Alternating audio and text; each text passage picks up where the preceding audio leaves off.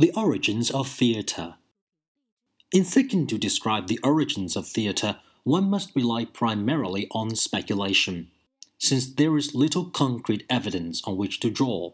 The most widely accepted theory, championed by anthropologists in the late 19th century and early 20th centuries, envisions theatre as emerging out of myth and ritual. The process perceived by these anthropologists may be summarized briefly. During the early stages of its development, a society becomes aware of forces that appear to influence or control its food supply and well being. Having little understanding of natural causes, it attributes both desirable and undesirable occurrences to supernatural or magical forces, and it searches for means to win the favor of these forces.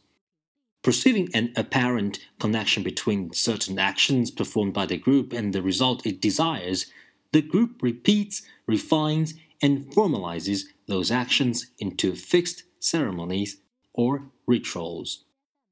Stories may then grow up around a ritual. Frequently, the myths include representatives of those supernatural forces that the rites celebrate or hope to influence. Performers may wear costumes and masks to represent the mythical characters or supernatural forces in the rituals or in accompanying celebrations. As a people becomes more sophisticated, its conceptions of supernatural forces and their casual relationships may change. As a result, it may abandon or modify some rites.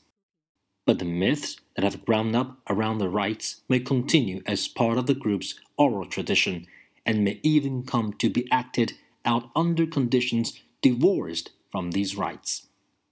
When this occurs, the first step has been taken toward theater as an autonomous activity, and thereafter, entertainment and aesthetic values may gradually replace the former mystical and socially efficacious concerns. Although origin in ritual has long been the most popular, it is by no means the only theory about how the theater came into being. Storytelling has been proposed as one alternative. Under this theory, relating and listening to stories are seen as fundamental human pleasures. Thus, recalling of an event, a hunt, battle, or other feat, is elaborated through the narrator's pantomime and impersonation, and eventually through each role being assumed by a different person. A closely related theory sees theater as evolving out of dances that are primarily pantomimic, rhythmical, or gymnastic, or from imitations of animal noises and sounds. Admiration for the performer's skill, virtuosity, and grace are seen as motivation for elaborating the activities into fully realized theatrical performances. In addition to exploring the possible antecedents of theater Scholars have also theorized about the motives that led people to develop theater. Why did theater develop? And why was it valued after it ceased to fulfill the function of ritual? Most answers fall back on the theories about the human mind and basic human needs.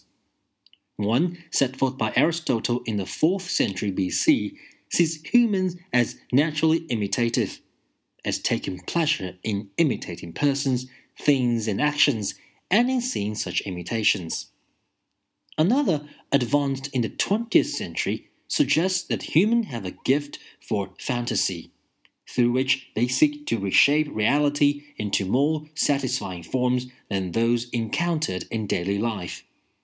Thus, fantasy or fiction, of which drama is one form, permits people to objectify their anxieties and fears, confront them, and fulfill their hopes in fiction, if not fact.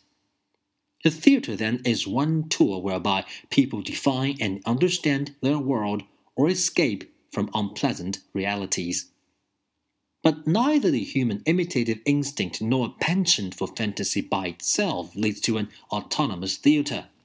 Therefore, additional explanations are needed.